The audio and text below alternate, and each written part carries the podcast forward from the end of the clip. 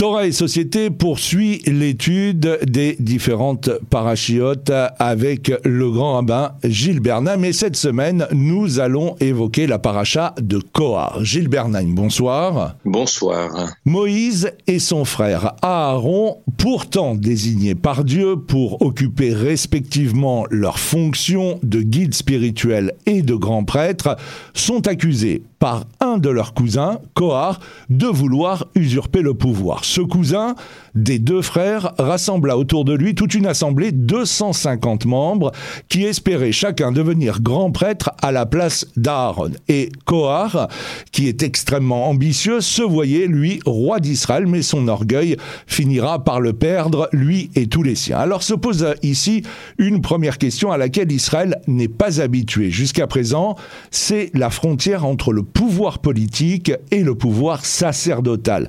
Et force est de constater que Kohar, assisté de Datan et d'Aviran, pose de vraies interrogations à Moïse, comme par exemple la question de la mezouza ou encore celle concernant le talit. Il est certain que en, agissant de la sorte, Korah nonobstant les questions d'ego, les questions de politique politicienne, comme on dit aujourd'hui, a une autre visée. Il faut rappeler que le conflit va opposer Korah à Moshe, Moïse, mais plus centralement à Aaron. Lorsqu'on regarde le texte, lorsqu'il y a cette mise à l'épreuve de Korah avec l'histoire des encens et ce qu'il en est advenu, ça ne se joue pas entre Moïse et Korah, ça se joue entre Aaron et Korah. Aaron, c'est un homme qui pacifie. Pour pacifier, il faut connaître le passé d'un conflit. Il ne suffit pas d'une paix froide, la guerre reprendra. Il faut savoir quelles sont les origines du conflit pour qu'il ne se reproduise plus. On est parfois vexé avec quelqu'un pour des raisons qu'on ne connaît pas ou que l'autre ne connaît pas. Il y a parfois des blessures très anciennes qui ressurgissent en telle ou telle circonstance. Ça, c'est la tâche d'Aaron.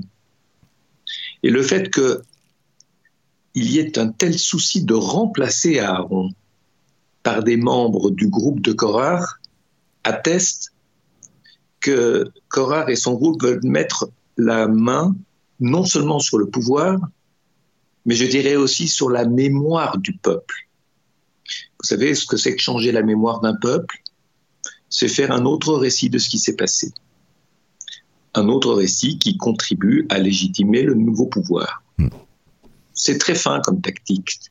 Et je dirais c'est très moderne également. Les dictatures, nous le savons, commencent souvent par brûler les livres. Autre... la mémoire d'un peuple.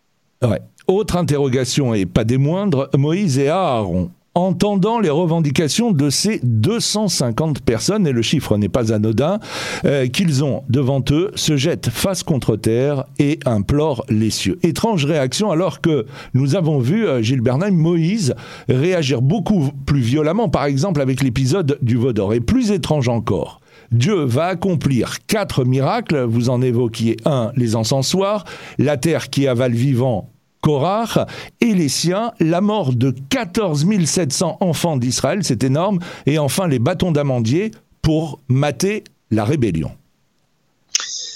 Vous touchez un point très, je dirais, très sensible du problème. Le problème tel qu'il se pose à Moïse est le suivant. Korah veut le pouvoir. Moïse sait très bien que si Korah veut le pouvoir, c'est pour le détourner à des fins personnelles. C'est un homme riche, très riche, comme le dit le Midrash.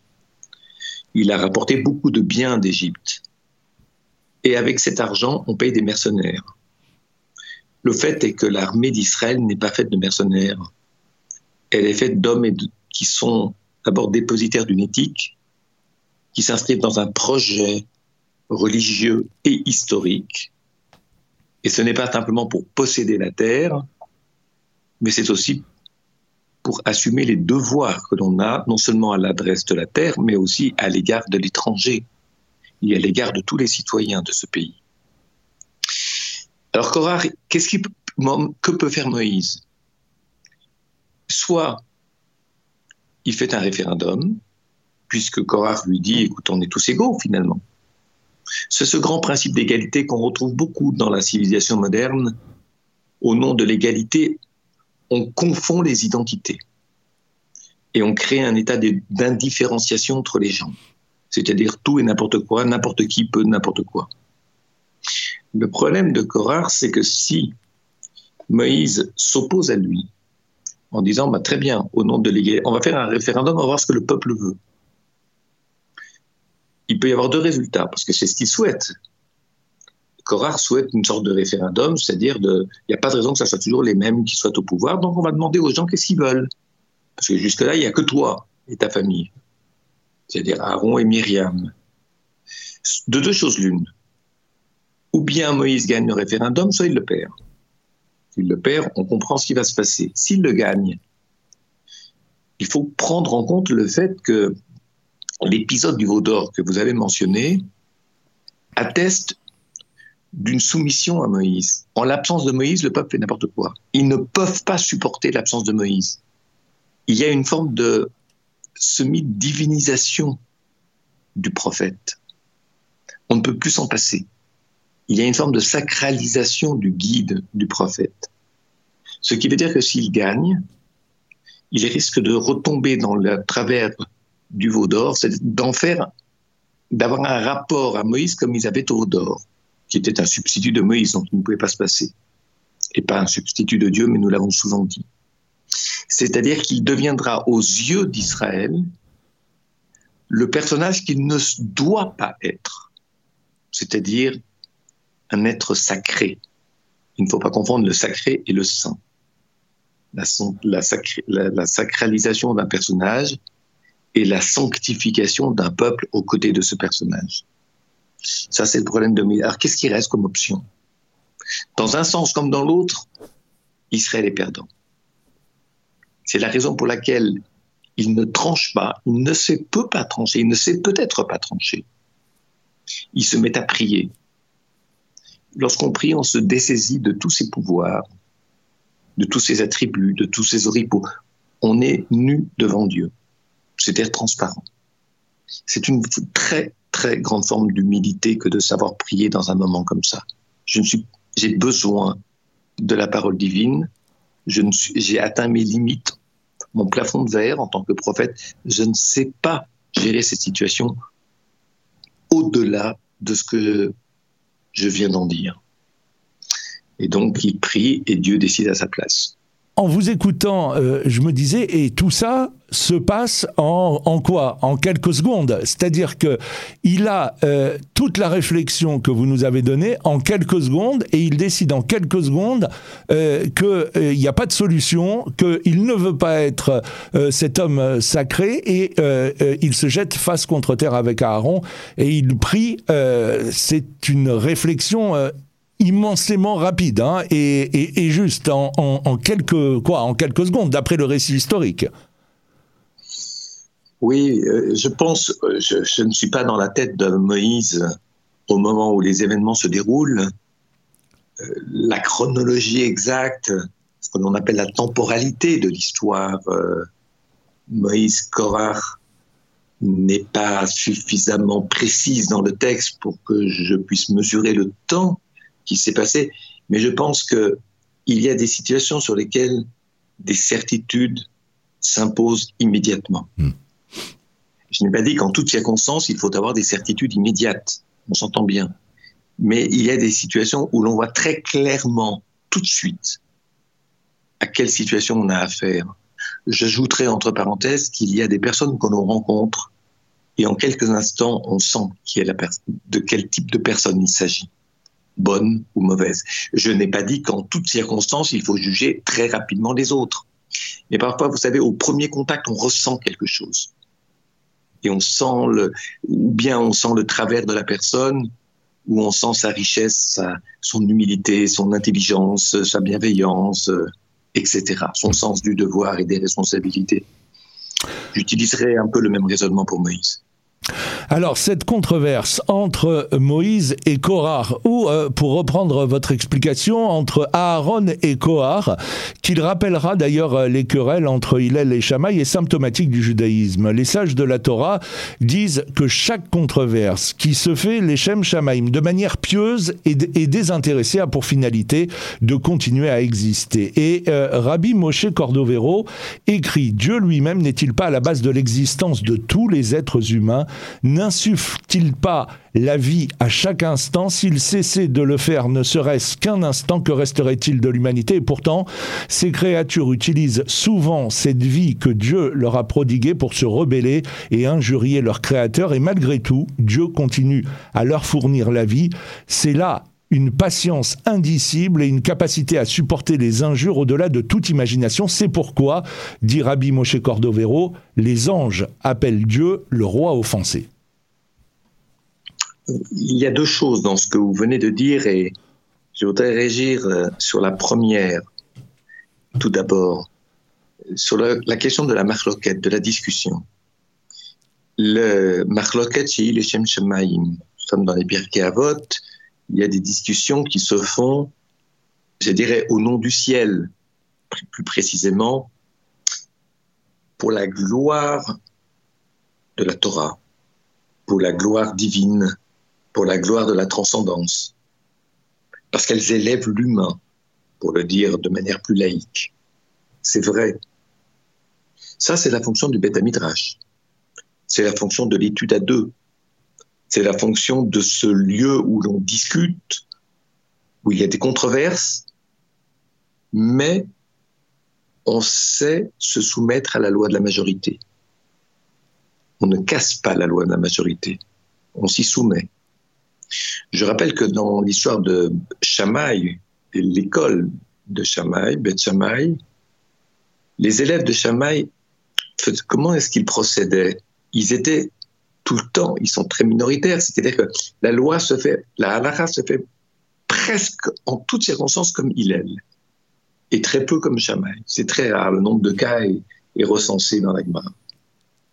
Ce qui veut dire en fait que de deux choses l'une, où ils le faisaient discrètement comme leur maître, mais sans vouloir troubler l'ordre public, ou alors lorsqu'ils ne pouvaient pas agir de la sorte, parce qu'ils n'étaient pas suffisamment nombreux pour constituer une communauté et agir de concert, alors ils se soumettaient à la loi de Hillel, bien qu'ils n'en pensaient pas moins.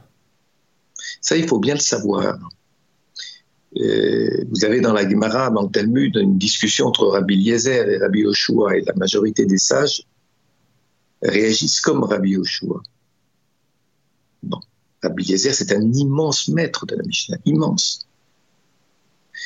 Maintenant, le problème, c'est que euh, Rabbi Eliezer ne se soumet pas à la loi de la majorité.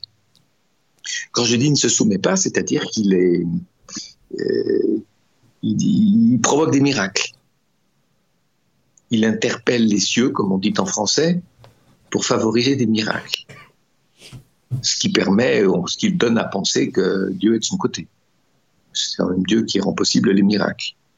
C'est pas lui qui hmm. est magicien avec l'ordre de la nature.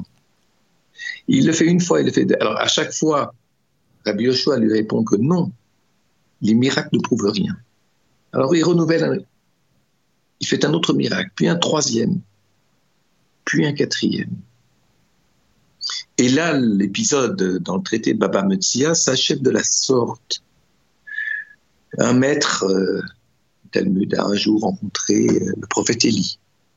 Voilà la légende, et il a posé la question au prophète Élie euh, qu'est-ce que Dieu a pensé de cette discussion, de toute cette controverse entre Rabbi Eliezer et Rabbi Yoshua? Le prophète Élie dit ça fait rire Dieu. Dieu a ri. Ce qui est un signe de bonne santé, si vous me permettez, bien que vous ne me permettrez pas le mot santé pour parler du divin. Enfin, c'est un signe de. Ça respire, si vous voulez. Il n'y a pas de crispation là-haut. Là-haut, c'est dans les cieux, auprès d'Akadosh Baruch C'est vrai. Et il ajoute, Dieu a dit, mes enfants m'ont vaincu, mes enfants m'ont vaincu. Je trouve ça très fort comme expression parce que mes enfants, ça veut dire que la Torah orale, le commentaire de la loi, se fait d'une génération à l'autre. Mes enfants, mes petits-enfants, mes arrière-petits-enfants, etc., discutent de la Torah orale, de la, discutent de la Torah, ils enrichissent la tradition. Donc il faut du temps, toute l'histoire juive participe de cet enrichissement de la parole divine, du commentaire de la parole mmh. divine. C'est ce qu'on appelle la Torah Sebaalpé. Et dans l'épisode de Korar, alors là, on ne discute pas. On, on décrédibilise l'autre. Quand je dis on, c'est Korar qui délégitime. Vous vous appropriez le pouvoir. On est tous saints, c'est écrit dans le verset, vous êtes, on est tous saints. Il y a de la kedusha pour tous. Pourquoi votre kedusha serait-elle supérieure à d'autres Ces raisonnements, ce type de raisonnement tient compte d'une confusion au nom de l'égalité, on indifférencie les personnes. Hmm. On ne s'attache plus à leur particularisme, à leur grandeur, à leur valeur, etc. On a tous des droits, c'est vrai, à condition d'assumer les devoirs. On n'a pas que des droits. Et Korah ne demande que des droits. Alors j'évoquais tout à l'heure euh, les quatre miracles que Dieu fit pour couper court à la contestation, à la rébellion. Moïse annonce une disparition telle qu'il ne s'en était jamais produit. Effectivement, se faire avaler par la terre sort de l'ordinaire, mais le texte dit ils sont descendus vivants dans la terre. Pourquoi vivants?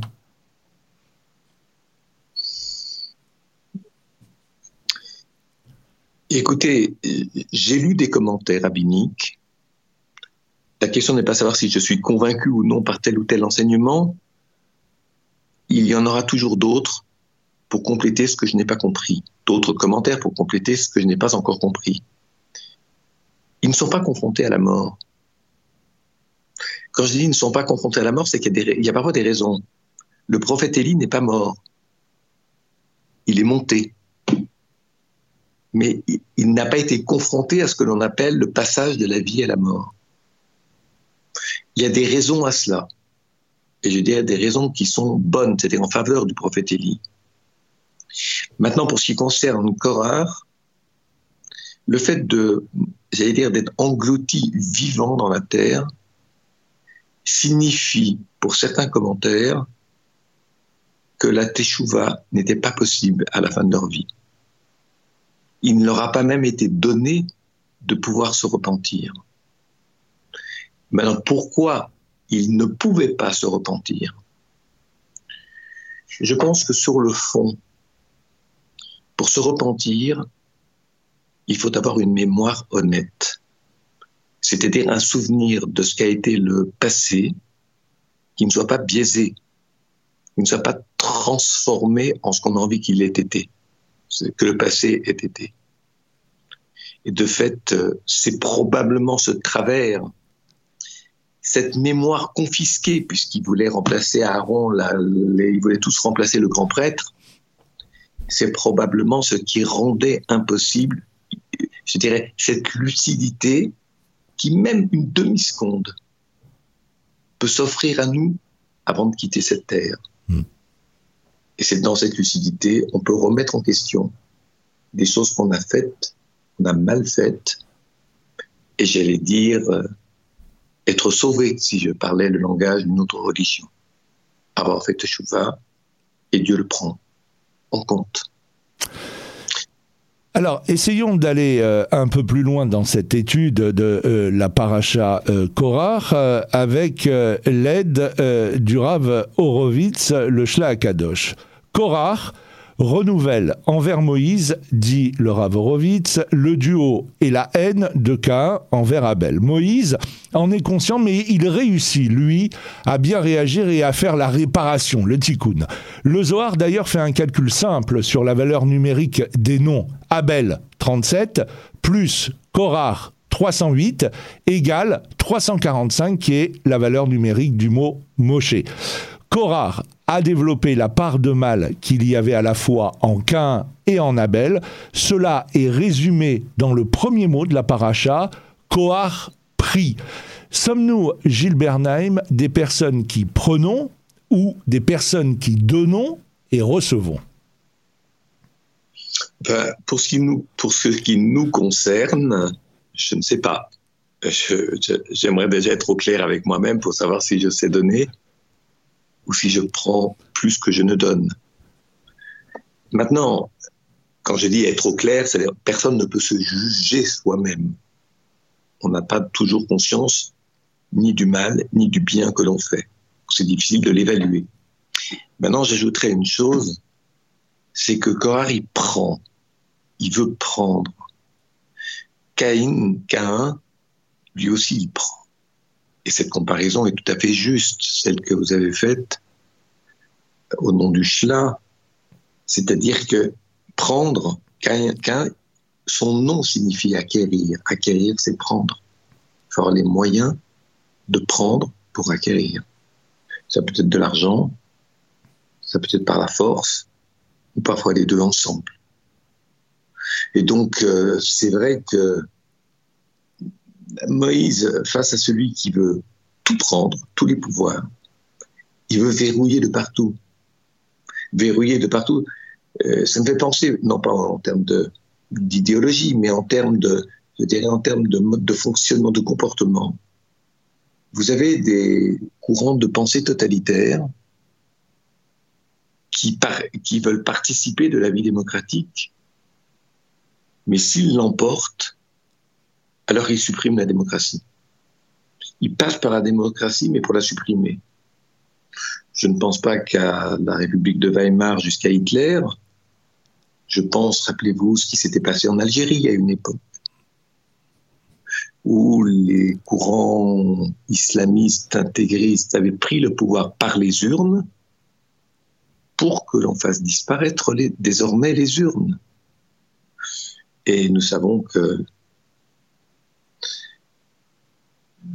nous savons que ce genre de situation a souvent existé dans l'histoire, se répète, et après c'est trop tard. Hmm. C'est ce qu'on appelle le suicide des démocraties. Il y a des démocraties qui offrent tant de possibilités avec ce souci de ne discriminer personne qu'elles permettent à ceux qui vont devenir le pouvoir discriminant et qui vont supprimer la démocratie d'accéder au pouvoir. C'est ce qu'on appelle le suicide d'une démocratie. Ne pas avoir des actes d'autorité à certains moments pour prévenir et empêcher l'irrémédiable. C'est ce qui se serait passé avec Korah. Et c'était le souci de Korah. C'est à la fin de cette euh, paracha qui est indiqué euh, le rachat des premiers-nés, nés 30 jours euh, après la naissance pour ce rachat. Et, d'ailleurs, c'est intéressant que ça arrive à la fin de la paracha parce que ça remet en perspective tout ce qu'on a, euh, tout ce dont on, a parlé euh, ensemble dans cette paracha, c'est ce sentiment de puissance. Et un père qui a un premier-né euh, mâle a ce sentiment de puissance, mais la Torah lui rappelle que c'est pas aussi simple que ça et que pendant 30 jours, cet enfant ne lui appartient pas. Oui. vous parlez du sentiment de puissance qui peut occuper un père avec son premier fils. C'est très exactement ce qui se passait en Égypte à l'époque où les Hébreux étaient esclaves. Dans, dans la civilisation égyptienne de cette époque, les premiers-nés composaient la classe privilégiée du régime qui accédait au pouvoir autour du pharaon. Il faut aussi voir comment le pharaon était choisi, qui, qui, quelle était l'origine du pharaon quelle était sa, je dirais, sa légitimité, sa filiation. Ce ne sont pas que des monuments, les pharaons. Ce sont des êtres humains qui viennent de quelque part et qui vont quelque part en participant de quelque chose. Et donc, euh, il est vrai que lorsque l'on demande aux Hébreux de faire le rachat du premier-né, c'est une manière de tourner le dos au comportement égyptien. Je dirais à cette confusion du politique et de l'intime, du public et du privé. pour la vie publique, on privilégiait le privé. Pour donner accès au pouvoir public le plus élevé, on privilégie une forme, non pas d'intimité, mais une forme de, je dirais, d'identité intime qui est celle du premier-né. Il n'y est pour rien le premier-né, il n'a aucun mérite particulier. Il n'a pas fait des choses qui, qui en font quelqu'un de supérieur aux autres. Non, mais c'est comme ça. Ça donne ce sentiment de puissance que le pouvoir est réglé de génération en génération, que la question du pouvoir se règle d'elle-même autour de cette fierté d'avoir un fils, un premier fils, et autour, je dirais, des avantages que l'on en retire. L'un pour le premier point et l'autre pour le deuxième point. Voilà à quoi, je ne dis pas à quoi servait le Pidionaben, le rachat du premier-né, mais c'est avec un Cohen qui, lui, n'a pas de pouvoir politique. Il s'occupe du temple. Hmm. Il s'occupe du sanctuaire du désert. S'il enlève ses sandales, c'est parce qu'il, pour euh, faire la voda, c'est précisément, service divin, c'est précisément parce qu'il ôte ses attributs civils. Tout ce qui renvoie à l'idée d'une place dans la société qui donne du pouvoir. C'est ce que l'on appelle être pieds nus. Moïse aussi, au buisson ardent, il est pieds nus. Il y a une sainteté de la terre, et on ne se présente pas avec des attributs civils qui sont la marque d'un certain pouvoir sur cette terre, cette terre, pardon, dans nos vies, mais par rapport à la terre et la terre future, à la terre d'Israël, là, je dirais, il faut être vigilant à chaque instant pour ne pas abuser d'une certaine idée de soi, voire de la toute-puissance que nous donne la représentation que l'on a ou que d'autres nous donnent, représentation de nous-mêmes.